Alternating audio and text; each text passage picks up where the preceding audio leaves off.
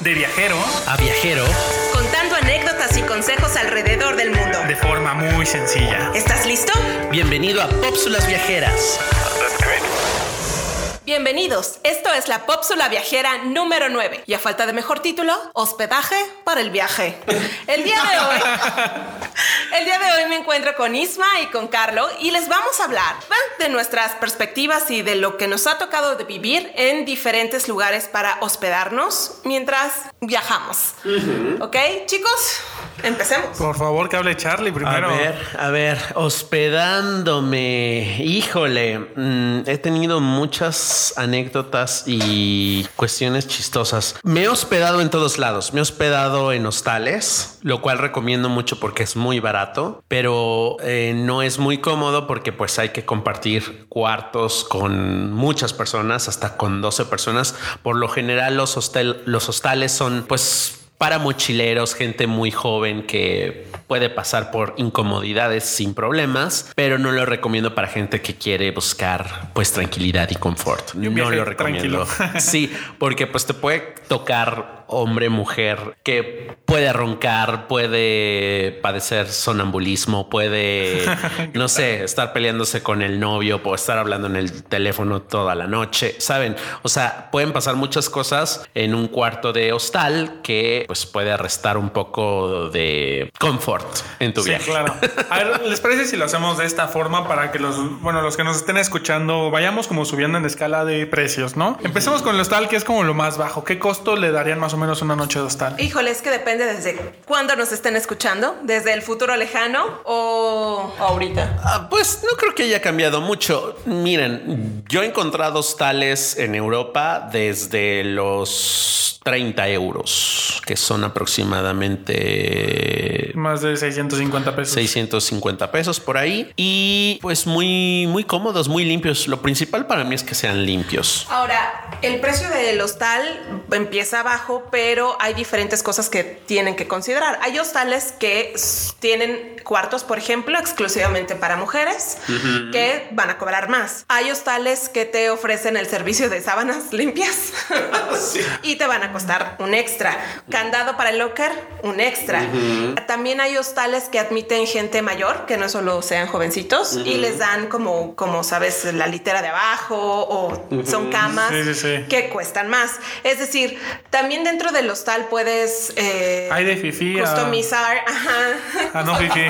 customizar un poco este tu, tu experiencia y obviamente va, va, va a subir. eh, ¿Qué tan el aventurera costo. eres? Eh, si compartes baño y de nuevo, si es mixto y lo que sea es lo más barato. Pero si quieres por lo menos que el, un baño sea de mujeres, que la habitación solo haya mujeres, etcétera, etcétera, sí, sí te cobran. Se eleva. Ok. ¿Tú te has quedado en hostales? Yo en hostales no me he quedado nunca, por eso les pregunto, pero me he quedado mm, pues eh, por accidente. Hice, se hizo una vez una reservación en un hotel de paso y yo- no sabía que era ¿En hotel dónde? de paso en Puebla. Ok. Me pasó, yo no sabía, yo buscaba algo muy barato, me costaba la noche 250 pesos. Sí, pero pues la entrada pues O no sea, un hotel de paso es un motel. Sí. Ah, ya. Ándale. Ándale. Un- Uno de esos lugares que alquilas por seis horas, ¿no? Casi, casi. Eh, Ay, por hora, por dos horas. Hay paquetes Sí. de dos horas. Me he quedado una vez en uno de esos, pero sí fue por accidente. O sea, fue por accidentes. Obviamente se buscó otra cosa, eh, porque sí, no, no era, no era lo buscado. Oye, verdad. me imagino a Isma en la noche viendo el espejo arriba de.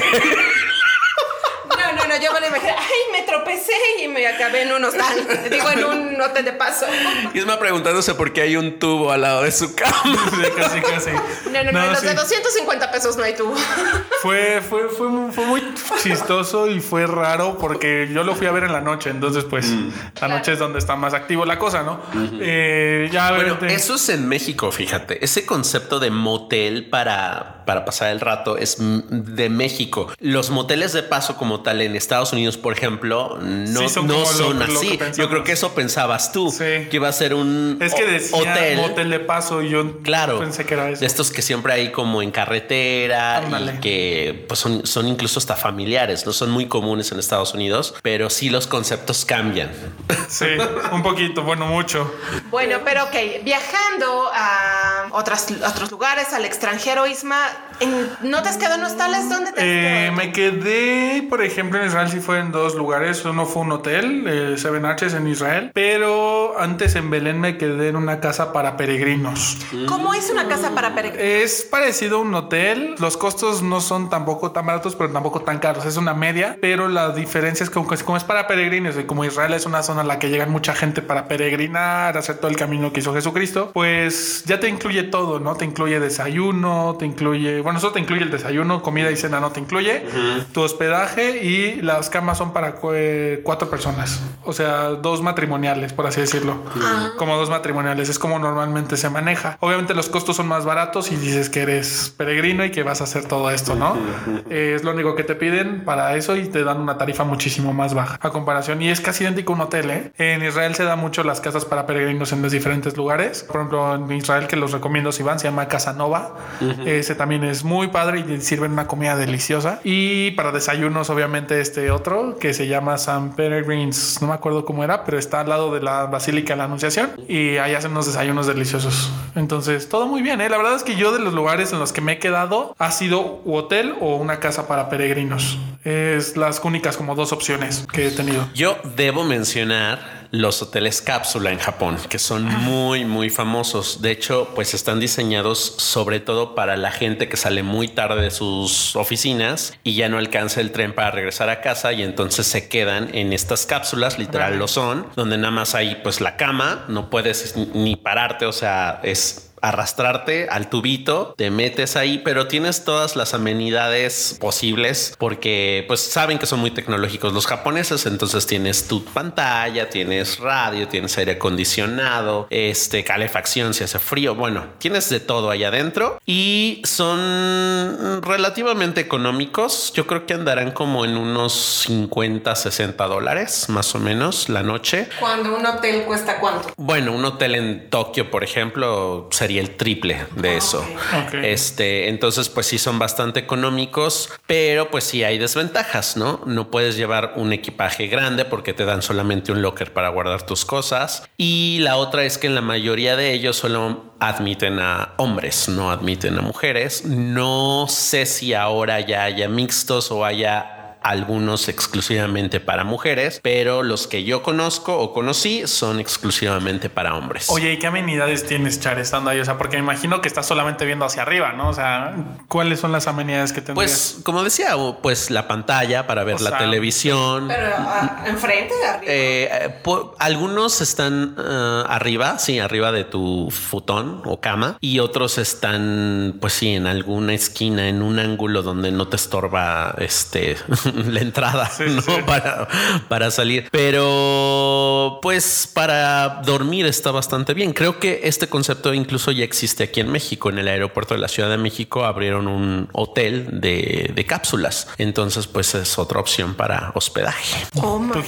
quedado en algún otro estilo de...? Ah, no, para mí hostal, eh, casa de gente, este, de los que me han recibido y, y hoteles. No puedo pensar ahorita en algo extravagante como, como alguna cabaña o un RV o algo así. Me muero por quedarme en una de estas, les llaman en inglés tiny houses, estas microcasitas que construyen sobre la estructura de un como de- sí, en la estructura, ajá, que construyen las tiny houses las construyen son casas completas Como un contenedor. chiquititas sobre unas estructuras metálicas que, que puedes llevar en tu carro atrás, ¿no? En un trailercito. Ah, como si fuera un campercito. Como si fuera un campercito, pero son casas hechas y derechas con su baño, con su... Todo. Todo. Y hay muchas que las hacen, viven ahí un año y después se van a una casa normal y las rentan como Airbnbs. Yo me muero por quedarme e- en una de esas. También de Airbnb, por ejemplo, mi familia sí, sí se ocupa muchísimo, tanto en México como en el extranjero. Ahora que existen, claro. Sí, principalmente quien más lo ocupa de mi familia y es mucho la experiencia porque yo la ayudo a hacerlo. Es mi hermana, ella se fue a Canadá y le salía muchísimo más barato contratar un Airbnb por las, la cantidad de tiempo que se fue que estar en un, hos- eh, que en un, en un hotel, ¿no? O sea, pensemos, un hotel le iba a costar 100 dólares y en el Airbnb le iba a costar 20 dólares. La misma cantidad de tiempo, entonces, Ella sola. Eh, O con, en- no con su esposo. En la habitación de. Ah, ok. Sí, no, es literal era como, no era una casa, pero era como, como dices, algo chiquito donde podían estar viviendo ahí. Si esa privacidad es nueva, antes el concepto de Airbnb era tengo un cuarto disponible en mi casa, pues ven y úsalo. Ahora ya la gente adapta espacios para eso, ¿no? Es Sí. Y eso ha hecho también que los hoteles bajen sus precios porque ahora sí son mucho más competitivos porque mucha gente ha optado por usar Airbnb en lugar de los hoteles. Y yo últimamente he preferido usar hoteles en algunas ocasiones que Airbnb porque sale más barato el hotel, justo porque quieren entrar en el mercado, ¿no? De- de la competencia, del hospedaje y qué otra cosa recomendaría. Pues de repente darse... Ah, sí, claro, el remolque. De repente te encuentras con cosas muy curiosas en Airbnb como los campers o los remolques, donde mm, pues tienes igual todo, ¿no? Tienes incluso una cocineta, baño, camas, mesita, todo lo que necesitas para que tu estancia sea lo más acogedora posible. Y esto lo acabo de vivir en Estados Unidos, en Montana, y me encantó. Me encantó vivir esa experiencia. No la... ¿Estabas en el garage de alguien? No, estaba en la granja de una familia que, bueno, tenía hectáreas y hectáreas de, de terreno y en una de las partes de, de su casa pues tienen el Camper. el camper para que Órale. ajá, lo, lo rentes por Airbnb si, si lo quieren buscar por ahí luego les dejo el link. Sí, de igual forma yo creo que, bueno, como habíamos dicho que nos empezar como de lo más barato a lo más caro, también mucho lo que llega, ya he llegado a usar es, no sé si conozcan como esas membresías que puedes contratar con hoteles que ya tienen, son de antaño y que solamente pagas una... Un, Como tiempos compartidos. Ándale, como tiempos compartidos, pero es donde con puntos pagas el hotel. Así. ¿Puntos de tu tarjeta Ah, de crédito? No, haz de cuenta, es. Voy a decir un poquito marcas, por ejemplo, nosotros estamos con Fiesta Americana y ya ven que es como un grupo de hoteles enorme que tiene Hilton y varios.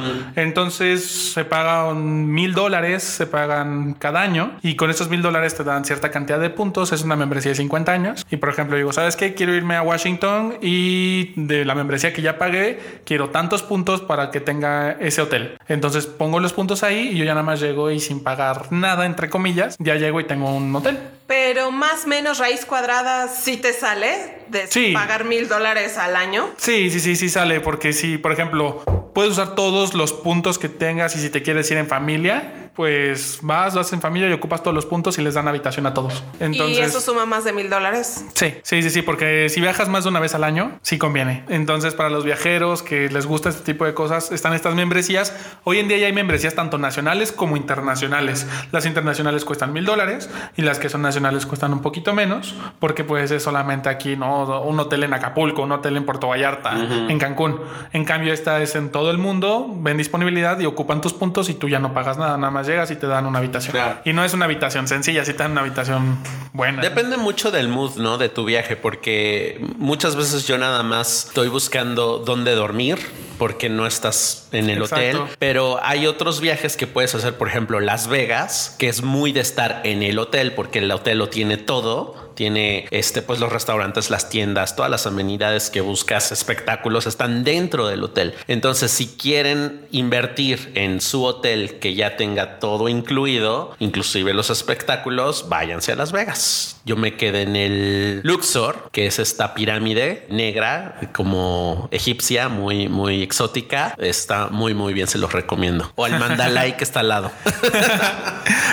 Pues ya saben, chicos, eh, hasta aquí llegó esta cápsula viajera. Si les ha gustado este contenido, compártanlo con aquellas personas que creen que les pueda servir. Déjenos sus comentarios si nos escuchan en Apple Podcast. Suscríbanse y si están a través de Spotify, síganos. Y recuerden que nuestras redes son Pop Viajeros, tanto en Facebook como en Instagram. Nos vemos en el siguiente episodio. Esto fue la Pópsula Viajera número 9.